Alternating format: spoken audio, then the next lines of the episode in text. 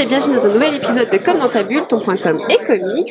Je suis à Saint-Malo au festival Quai des Bulles avec Lucie Brion. Salut. Bonjour. Comment tu vas? Ça va très bien, merci. Je suis très contente aujourd'hui de parler de Voleuse, ton récit édité chez Sarbacane.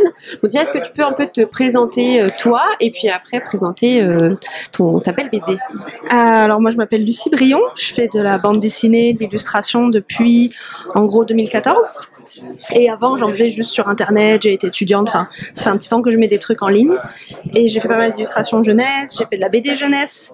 Et il y a quelques années, j'ai eu la chance de, rencontrer un peu les éditions Sarbacane et ils m'ont proposé de faire un bouquin. Et du coup, bah, pendant deux ans, en gros, pendant le, Covid, j'ai écrit et Tout dessiné c'était très productif pendant Voilà, le Covid. on a été très. Mais c'est drôle parce qu'on a- je l'ai vraiment genre signé juste avant. Et après, bah, j'ai passé deux, deux ans à faire une BD où les gens ils se roulaient des pelles en soirée. J'ai fait waouh, la science-fiction. Anticipation. voilà. Et c'est bien parce que du coup, finalement, genre, on est sorti du confinement et la BD est sortie. Et du coup, c'était genre le- la première sortie hors de chez moi presque après le confinement, c'était Angoulême quoi. Ah oui, ça va. Belle- Donc j'ai vu- je suis passée de sortie. 0 à 100 euh, sur, euh, sur les gens que je voyais par mois et c'était un peu waouh. Comment est né le, récit de Voleuse Euh, en fait, il y a quelques années, j'avais commencé à écrire un récit, une espèce de récit qui s'articulait autour de cinq tout petits récits avec un point central. Et un des cinq récits, c'était Voleuse. En tout cas, la base de Voleuse, genre l'histoire d'une nana qui, qui vole des trucs en soirée et, qui essaye de, de- racheter sa faute. Et, euh, et ça, j'avais un peu laissé ce truc de côté parce qu'en France, euh, il y a un peu, on n'a pas du tout ce truc young adulte qui existe aux États-Unis. C'est BD qui sont faites pour les ados, pour un truc qui est ni ni adulte. Et du coup, c'est un projet que de temps en temps j'en parlais et on me disait ouais, mais du coup, euh, si c'est jeunesse, ils peuvent pas fumer et si c'est adulte, euh, il faut qu'il y ait un, drame familial quelque part. quoi. Moi, j'étais là, non mais genre, il peut y avoir un truc au milieu en fait. Et personne n'en voulait. Et du coup, moi, je l'avais un peu laissé de côté. Je m'étais dit que je le ferais genre en, zine, genre je l'auto-éditerais. Et en fait, quand Sarbacane euh, m'a contacté en mode on va faire euh, vraiment de la BD ado, j'étais ah mais j'arrive. J'ai un projet et c'est vrai que vraiment la base du projet en fait, je l'avais commencé à l'écrire il y a assez longtemps. Et après, ce qui est chouette, c'est qu'avec Sarbacane, on a vraiment bossé le bouquin tel qu'il existe aujourd'hui. En gros, ils avaient la base, ils m'ont dit ok, la base est bien, et maintenant on va on va travailler euh, sur la suite et, et faire un bel album quoi. Du coup, c'est l'histoire de, de deux jeunes filles et hein, leur relation amoureuse. Mais euh, est-ce que tu considères que ton roman il rentre un peu dans ce nouvel étendard de, de plus de représentativité entre euh, entre deux femmes qui veulent qui veulent être ensemble? Est-ce que ça a été important pour toi ou c'est ce n'est pas juste euh, cette histoire-là? Euh, en fait, alors c'était vraiment important pour moi c'est un truc, comment dire. Je pense que la représentation en BD, genre plus on représente des choses, euh, plus elles ont le droit d'exister. C'est-à-dire, euh, Voleuse, en fait, il est sorti, là ça fait à peu près 10 ans que le bleu est une couleur chaude est sorti. Et c'est des BD qui ont été hyper importantes pour qu'il y ait plus de représentation. Et en fait, l'idée là, c'était d'arriver à un moment où la représentation, c'est une partie de la BD, mais c'est pas le sujet. C'est qu'un des détails, ça fait partie de l'histoire, mais c'est jamais questionné. Parce qu'en fait, plus ce genre de choses entre dans la culture et plus ce genre de choses entre dans le dans la BD où on pose plus la question, genre c'est des BD qui ont plus besoin de se justifier d'exister en fait. Ouais. J'en ai plus besoin de dire oui, c'est une BD qui parle de ça parce que euh, vous comprenez, on va vous expliquer et tout. Là, c'est vraiment ouais, c'est deux nanas et elles s'aiment.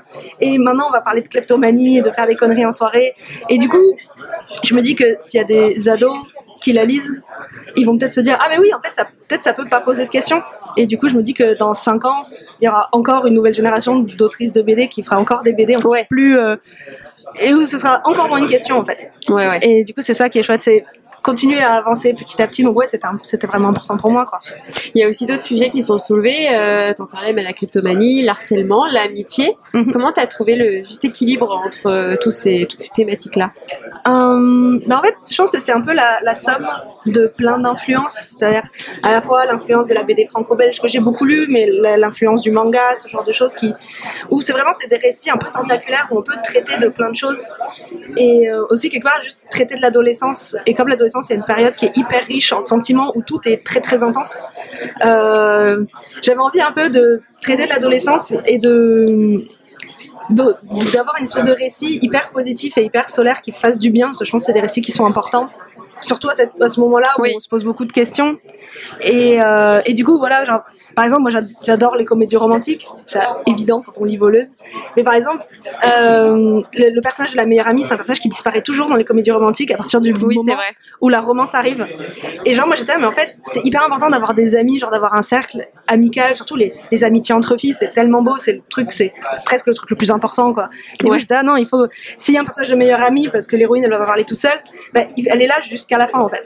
C'est, et ça, partout, en fait, c'est, comme tout est très intense, tout est important. Et j'ai envie que tout soit important dans le bouquin, en fait, qu'il n'y ait pas de trucs faits par hasard pour euh, permettre au scénario d'arriver, en fait Ouais, ouais. que vraiment tout fasse sens et que ce soit un petit, petit univers en fait comme 200 pages on est vraiment qu'on rentre dedans et que tout soit naturel en fait Ouais. que ça fasse pas genre mais qui est ce personnage qui arrive pour lancer le deuxième acte du livre Ça, voilà que que que, que ça ait l'air un peu tout soit en fait. cohérent Voilà. euh, pour les personnes qui le lisent. Tu parlais de, de manga, on, Mhm. on trouve dans ton style plusieurs inspirations de voilà de manga, de comics. Comment tu l'as travaillé développé euh, au fur et à mesure Bah, du temps? Alors ça c'est toujours la question un peu genre quand les gens ils me disent euh, c'est quoi ton style? Et moi je genre je sais pas c'est comme ça que je dessine Mais c'est c'est juste une genre, bonne quand je fais un bonhomme, il ressemble à ça, et du coup, je suis genre, ah bah, il est rigolo celui-là. et euh, non, c'est vrai que, en fait, moi, je crois vraiment qu'il y a un truc hyper important, c'est qu'il faut, comme une BD, c'est hyper long à faire, et honnêtement, ça c'est le cas pour tout le monde, hein, c'est pas genre, c'est juste, c'est très long à faire et pas très bien payé, donc autant s'éclater à la faire. Et du coup, comme moi, j'aime j'aime bien dessiner des petites nanas rigolotes avec des grandes oreilles, et j'aime bien euh, leur mettre des crocs parce que ça me fait marrer, et aussi leur dessiner des super jolis vêtements parce que c'est hyper sympa à dessiner. Et en fait, c'est des trucs que j'ai vus, genre, des fois par exemple, genre dans le comics, genre euh, le comics américain, des fois ça me désole quand je vois des personnages féminins, elles ont genre des jeans t-shirts, je suis là, genre, mais les nanas elles s'habillent pas comme ça. Ouais, ouais, ouais. Et en fait, moi j'aime bien le fait qu'aujourd'hui avec les réseaux sociaux, on voit que les ados ils sont hyper lookés, ils ont plein d'ouvertures, en fait, ils ont accès à plein de styles. Alors, ils, ils sont à la fois très clics, genre ils sont toujours, ils sont en bande et ils s'habillent pareil, mais il y a plein de bandes différentes. Alors que quand moi j'étais ado, c'était vraiment genre, je vivais dans une toute petite ville et du coup, genre il y avait un Jennifer et genre on avait tous le même t-shirt quoi. source de vêtements. Et ça, voilà, c'est un peu, c'est le, les styles, c'est vraiment genre ce qui me fait plaisir à dessiner en fait. C'est vrai que des fois, je me fais pas de cadeaux, genre dans Voleuse, il y avait vraiment des pages où le jour où je devais les faire, il y avait juste marqué genre grosse soirée, 50 personnes dansent, et je suis là, genre, oh, ouais, ok, cool. bon moment. Donc il faut dessiner. Mais à la 50 fois, à un moment donné, c'est vrai que je, je les ai écrites parce que souvent j'ai fait, et là, ce serait une grande soirée, je pourrais dessiner plein de trucs. Et, et voilà, il y a des trucs qui me font plaisir, voilà, genre qu'une petite maison, elle ait vachement de personnalité, réfléchir à pourquoi les, les objets ils sont là, il faut que ça fasse sens avec qui est le personnage, tout ça. Enfin, pas qu'en fait, après, pour le lecteur, ce soit hyper évident qu'ils disent le truc, sont là, genre, bah oui, et là, elle s'habille comme ça parce que c'est une meuf à la cool et, et genre, elle est hyper à l'aise avec son corps, alors que Madeleine, elle va s'habiller plutôt dans des trucs un peu oversize, un peu dans des trucs Ouais. longs parce qu'elle est moins à l'aise. Voilà, c'est. Et ça, en fait, comme ça, j'ai pas besoin de le dire, en fait, c'est hop, je le dessine. Parce que du coup, tu es scénariste et dessinatrice. Euh, et est-ce qu'il il y a eu des modifications entre euh, ton scénario et une fois que tu t'es mis au dessin en disant non, finalement, je la vois pas du tout comme ça Ou euh, Euh. là, ce plan-là, je vais le- l'enlever Et Ce qui est pas facile parce que ça te crée Mm. des allers-retours. Alors, généralement, moi, c'est pas. Enfin, en tout cas, c'est pas comme ça que j'ai travaillé sur cet album. J'ai vraiment fait tout le storyboard et tout le scénario d'un coup, et c'est une fois que tout a été validé. Genre, vraiment, la BD, elle existait, juste elle existait mal dessinée. D'accord. Et après, j'ai passé un an à la dessiner, genre, proprement. Par contre, c'est vrai que. Au moment, comme moi, je j'écris pas du tout en prose, je storyboard en même temps que je dessine. Là, c'est vrai qu'il y a eu pas mal de changements où j'envoyais une version storyboardée à mes éditeurs, ils lisaient. Et après, ils m'envoyaient, ils te disent jamais, genre, euh, on va pas faire ça. Ou ils, en tout cas, parce qu'en soi, c'est pas leur rôle. Leur rôle, c'est de travailler avec toi sur l'album. Mais du coup, ils te disent, tiens, à ce moment-là, ce serait chouette de, d'en savoir un peu plus sur ce personnage, de voir un peu plus de ça. Et du coup, généralement, quand t'es auteur, t'as un ego surdimensionné. Du coup, tu te couches et t'es là, genre, ouais, de toute façon, ils aiment pas mon travail, l'idée, elle est nulle. Et après, le lendemain, tu te réveilles et t'es là, genre, ah ouais, mais leur idée, elle m'a donné une meilleure idée. Et du coup, t'es reparti. Et, euh, et c'est vrai que Voleuse, quand, en soi, quand je l'aurais vendu, j'avais la première partie vraiment bien finalisée. Et après, j'étais un peu genre, ouais, après, il se passe à peu près ça. et c'est vrai que c'est en faisant presque la troisième partie du roman que je me suis dit, en fait, il faut que j'en cale une deuxième au milieu. Et qu'on ait un autre point de vue sur l'histoire. Enfin voilà, je vais pas spoiler l'album, mais Euh, non. mais voilà. Et c'est vrai que du coup, il y a des trucs qui sont arrivés un peu tardivement, alors qu'on a l'impression que le truc va être écrit de façon très chronologique. C'est au final écrire une scène nous donne l'idée d'en écrire une autre. Des fois, on est coincé, ce- je suis coincé sur une scène, et du coup, j'en écris une qui me semble plus évidente, et du coup, je me dis ah, mais du coup, je pourrais faire comme si sur ma scène compliquée. Et, et voilà, et c'est vrai qu'on le construit comme ça par petits bouts. Mais c'est après, ouais, une fois que l'album il était fixé, je savais que les dialogues ils étaient plus ou moins finalisé. Des fois, c'est vrai que quand j'encre, je me dis ah oui, en fait, ça sonnerait mieux comme ça. Mais enfin, j'ai rien changé. Après, c'était rare que je revienne vraiment sur un truc. Euh, voilà, une fois que l'album il a été lu, genre par moi, par l'éditeur, par genre deux trois éditeurs euh, aussi de la boîte à qui il l'a fait lire, et que tout le monde a dit ok, il est lisible, il est chouette. C'est pas le moment de dire non, en fait, j'annule tout. On change l'intrigue. Ouais, non, parce qu'en plus, c'est vrai que c'est toujours hyper tentant parce qu'on a l'impression, enfin surtout sur une BD comme ça qui fait 200 pages. Genre, moi, en plus, je dessine chronologiquement, genre, je commence par la page 1 et je termine par la page 200. Euh, genre quand j'arrive à la page 200, ma maîtrise des personnages, ma maîtrise de, l'univers visuel, elle a changé.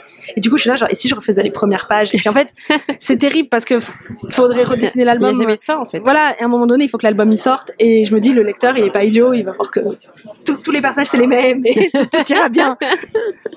il y a aussi une belle palette de couleurs. C'est qui, l'as pensé. On est sur du pastel, on quelque chose de très doux. Euh, Est-ce que tu tu, voulais que ça colle aussi au scénario? Alors je voulais que ça colle à la fois au scénario et à mon dessin. C'est vrai que moi j'ai un j'ai un dessin qui est assez j'aime bien faire plein de petits de petits équigouis, de petits machins. et, euh, et en fait c'est vrai que moi en jeunesse par exemple je fais vraiment en jeunesse la couleur c'est très genre euh, le tronc marron feuille verte sur les arbres quoi c'est très manichéen. Et moi c'est vrai que ça m'ennuie un peu à faire. En plus c'est hyper long. Et c'est vraiment pas ma phase préférée. Moi j'aime dessiner. Et c'est vrai que du coup j'avais envie de trouver un truc qui en tout cas sur une BD ce qui est dur c'est de trouver une recette qui va marcher sur toutes les pages.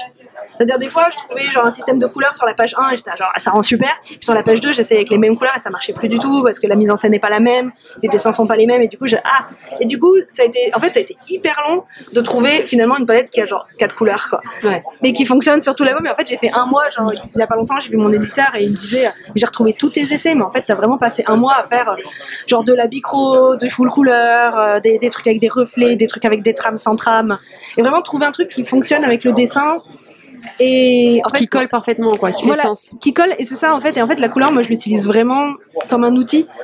Juste bêtement pour pas avoir à remarquer le lendemain en haut de la page quand on change de jour, juste je change la couleur. Et en fait, le lecteur il sait tout de suite qu'il est ni au même endroit ni au même moment.